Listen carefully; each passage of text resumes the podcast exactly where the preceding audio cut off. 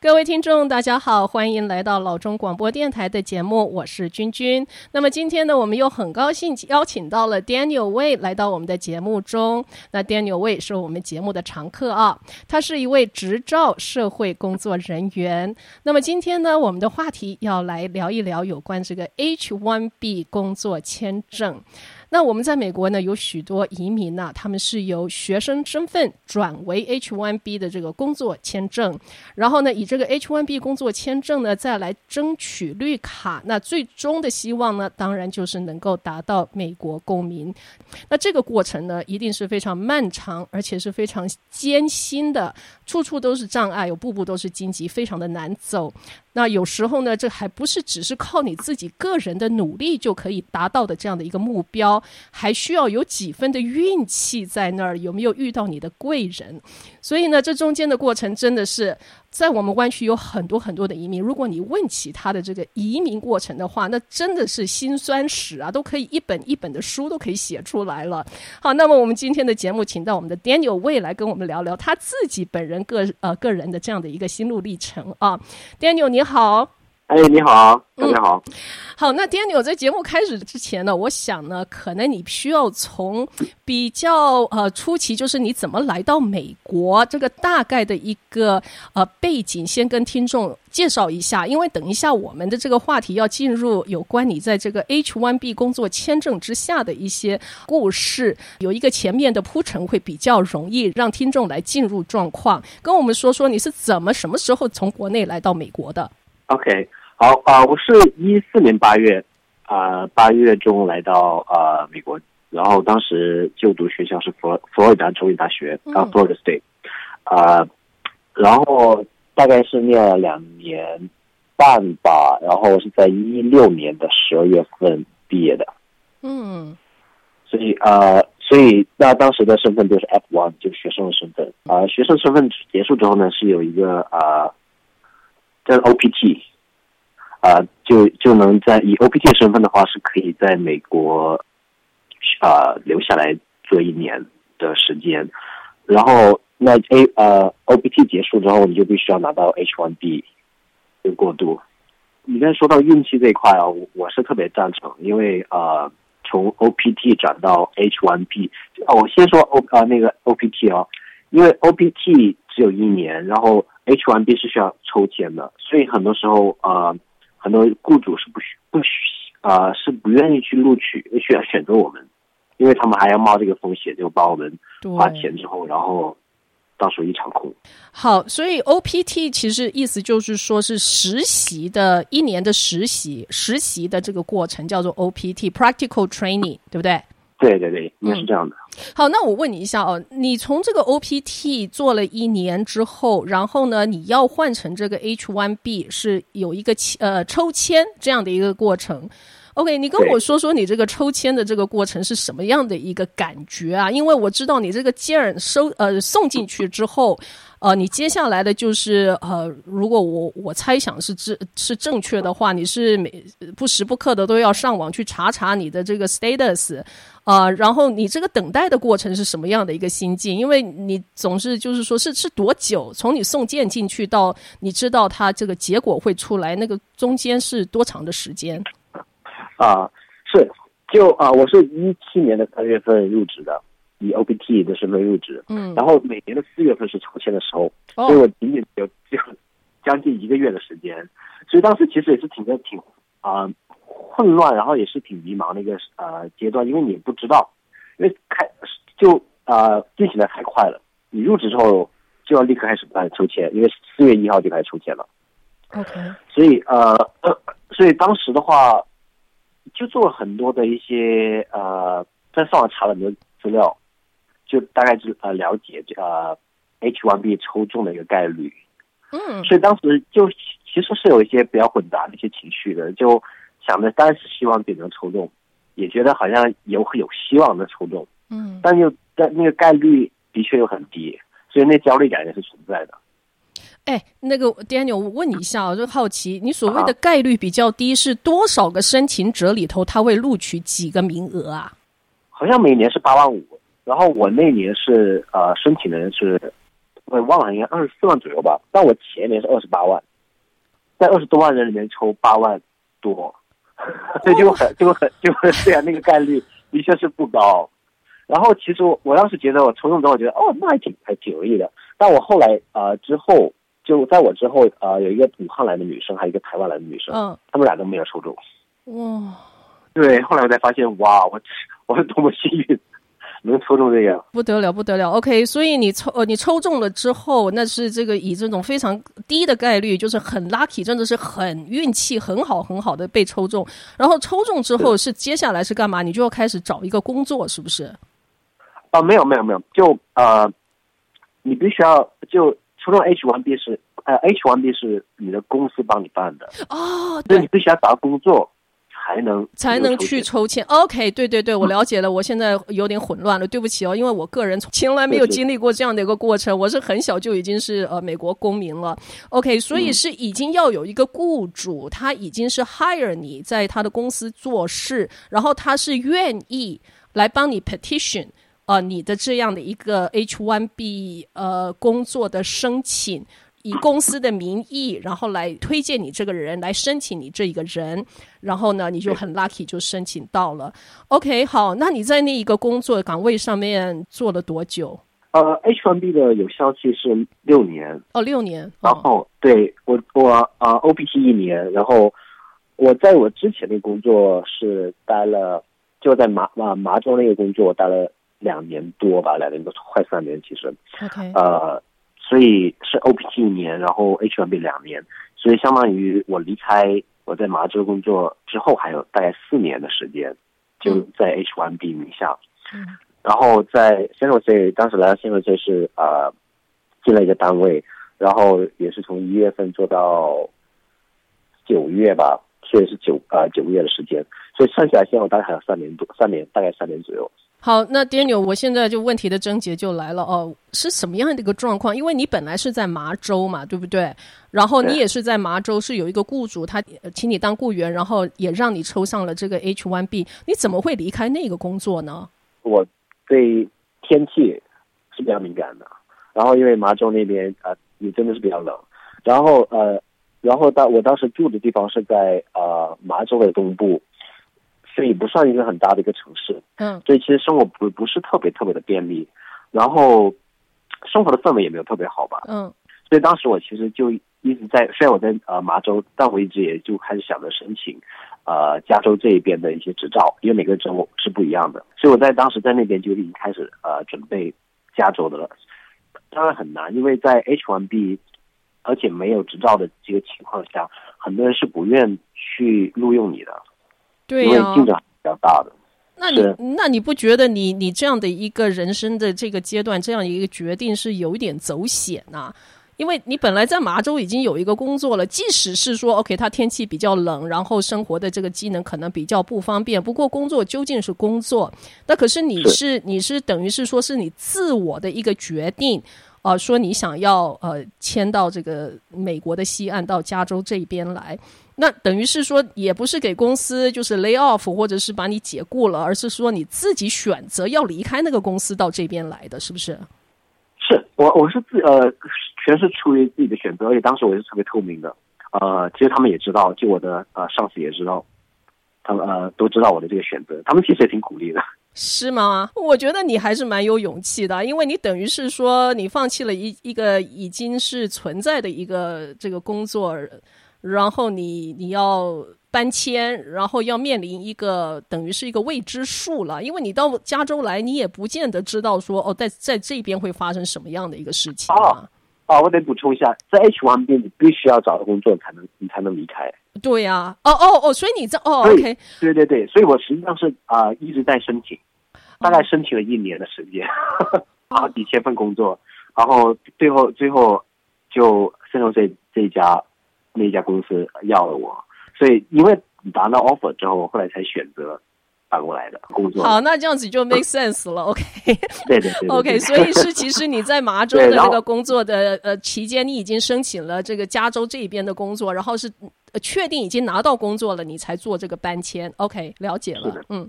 然后当时想的选择也是因为呃、除了天气，其实还有一个呃未来的一个规划，哦，就呃还有一个职业的一个呃规划吧，就因为之前那个公司他们有一个很明确的一个晋升啊，还有说呃对我的职业发展，我觉得也是有些局限的。然后当时想着说来这边的话，呃，以后如果一旦做了自己那个 private practice，呃，其实都会有一些好处的，就包括客户群体啊。I see。这也是出于这方面的一个考虑。OK OK，了解了。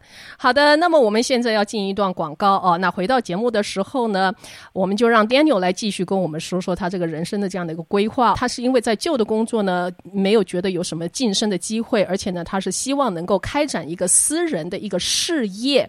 所以才做了这个决定，来到加州。那当然呢，他已经在麻州的时候呢，是已经申请到加州这边的工作。好，那么我们到第二段节目的时候呢，我们再继续我们的故事。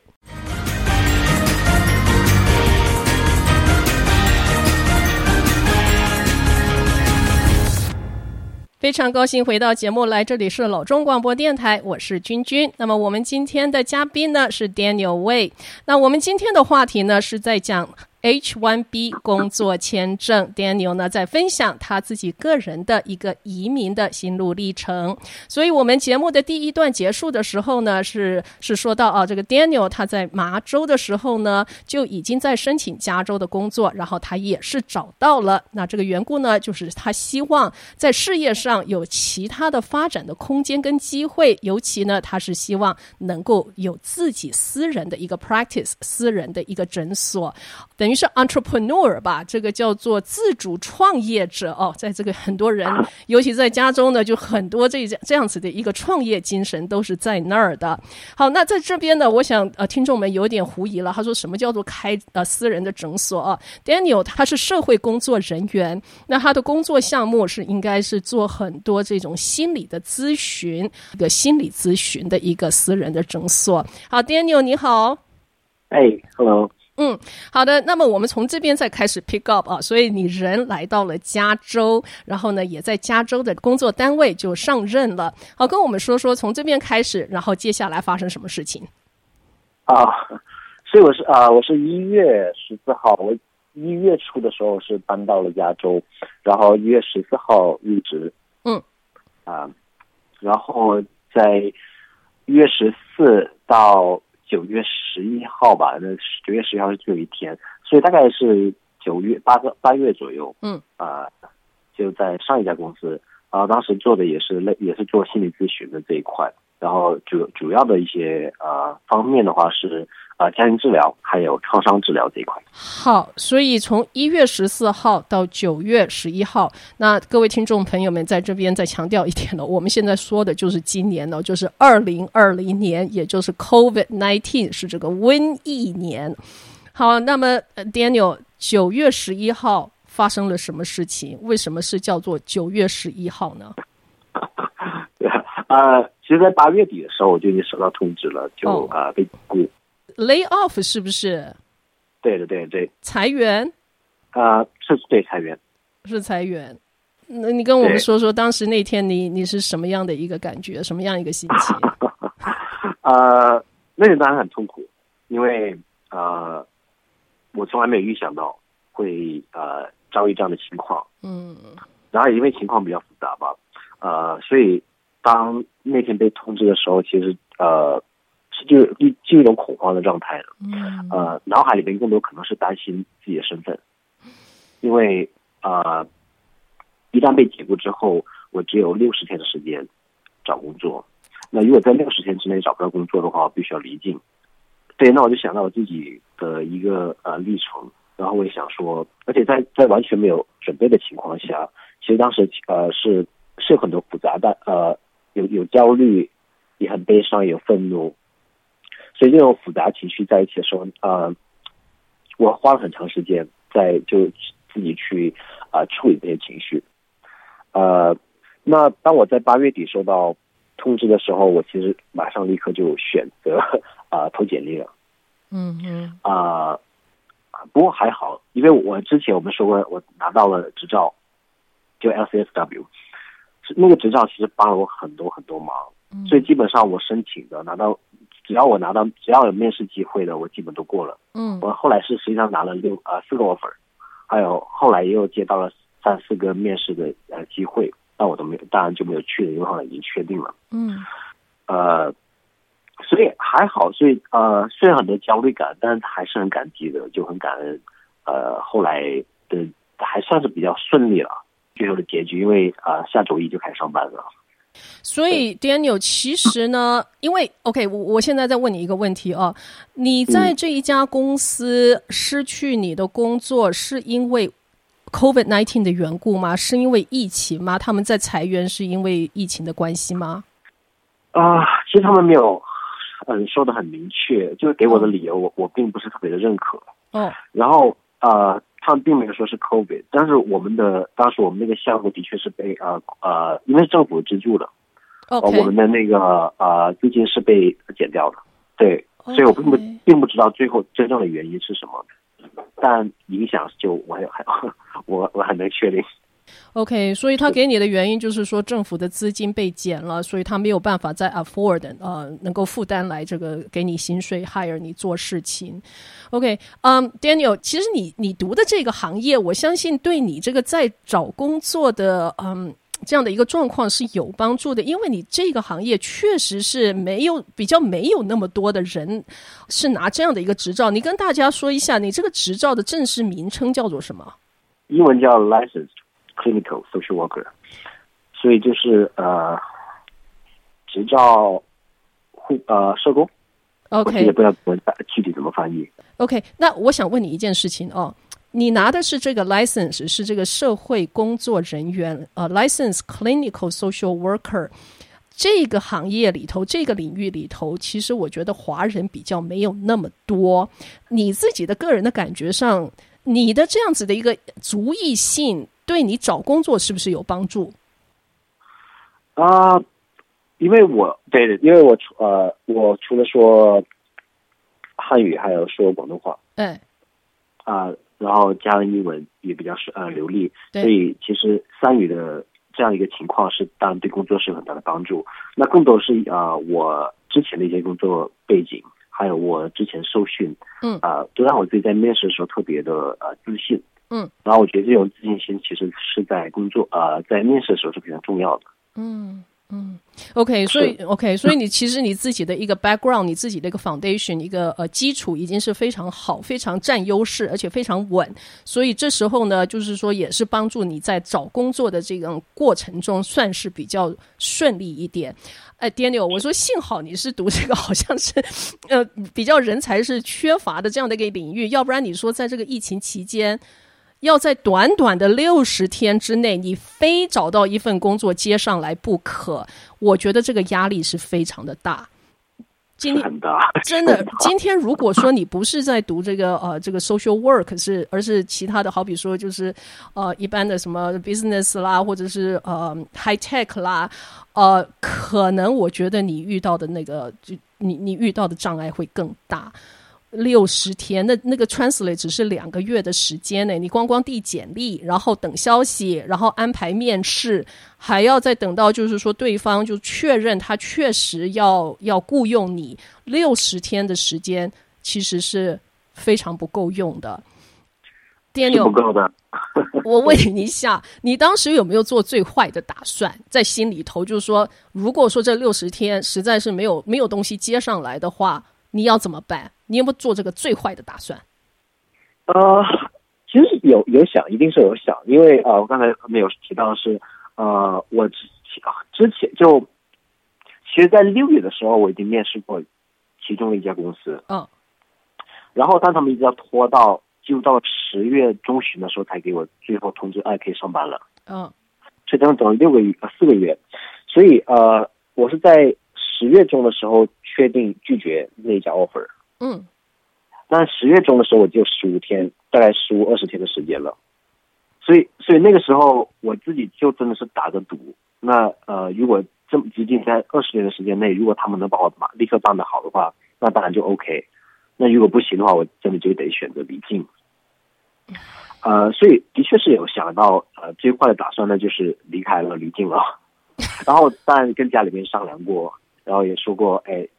如果真的回去的话是怎样一个情况？对，呃，其实家里面是也是很担心，因为呃也会担心说国内的市场，包特别是我这个专业，呃，那我回去的话，我可以往哪个方向走？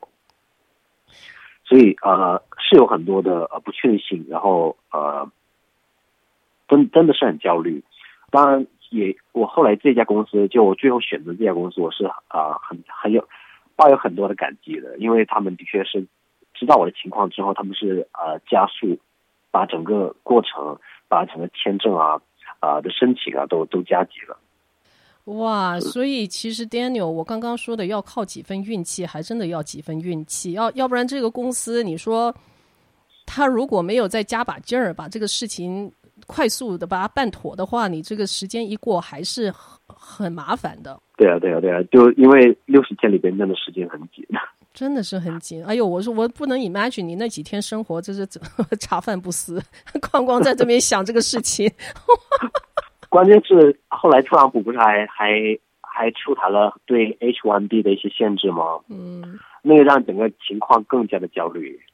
我不知道你听说过这个呃这个消息没有？什么？跟我说说。有对呃，他也是在十月中左右啊啊、呃、草拟了一个方案啊、呃，未来公司如果想要雇佣 H1B 的员工，需要支多支付百分之四十五的工资。哇，那这家公司还还还愿意这样子，还还愿意这样帮你啊？没有，因为他那个是好像是还现在还处于一个呃 under review，、oh. 所以还不是最后的确定，所以我是真的是钻了一个空子。当然，这个这个草案的确是让让人充满就很很害怕、很担心，因为如果是真的是确定之后，我我不我我现在那家公司是没办法雇佣我的，因为不可能出这么多钱。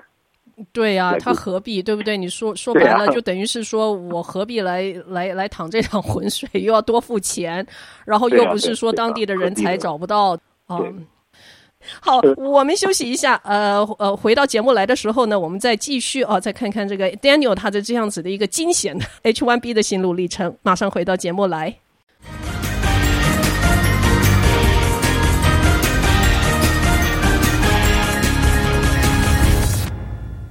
非常高兴回到节目来，这里是老中广播电台，我是君君。那么我们今天的嘉宾呢，是又请回到我们的 Daniel Wei 来到我们的节目。那今天我们谈的是 H one B 签证的一个过程。Daniel 你好。哎，你好，大家好。嗯，Daniel，我刚才听到你前面两段的呃说的这些故事的一些内容哦，我觉得你做人蛮积极的，对你自己人生的规划是蛮积极的，因为我觉得你好像你处在一个 position，在一个呃，就是你的这个位置上，可是你并没有因此就觉得说你已经是完全安全了，而且你是满于现状，而且你不做任何其他的这些调配，或者是说。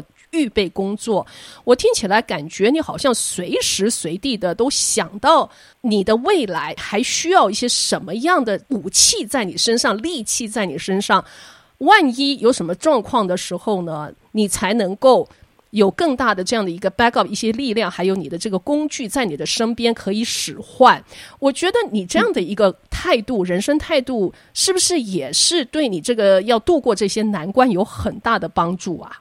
我想是的，对，呃，就我我自己认为我是有一个比较清晰的一个呃目标的，嗯，就包括当时读书，然后知道说考证啊、呃，我都一步一步有在做，然后像刚才提到的，就拿到执照之后，其实真的是帮助很大，嗯，所以我很感谢我自己有感谢自己有有一个清晰的目标，一直为那个目标在努力，然后当所以当当出现这种啊。呃呃，这些没有预期的情况之后，当然心里面还是会有焦虑感。但是，就像刚才说的，就前期的一些准备，都为我后期的这些啊挫折，都有一些铺垫。对，因为我觉得你已经是有一个工作，可是，在那个工作上面呢，你已经在在寻找你下一个工作的可能性。然后你在工作的期间呢，也已经想到，就是说，OK，我需要考到一个执照。有了这个执照，万一有了什么变数的时候呢，这个执照是会对我起很大很大的作用。在寻找下一个工作岗位的时候，才会起这个很大的作用，帮助的作用。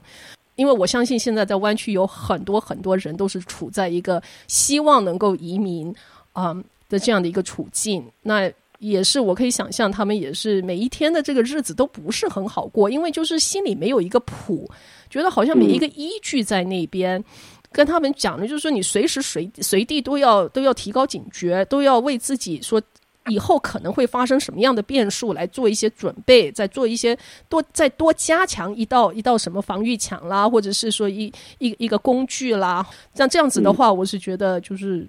事情发生的时候，你会比较容易、比较方便，你能够度过这个难关。Daniel，如果说你现在面对，你现在站在讲台上，然后呢，你面对你底下的听众，全部都是现在目前是在办身份的这样的一个族群，啊、um，你会跟他们说什么呀？哦，这挺大的一个话题。我想还是能充实自己吧。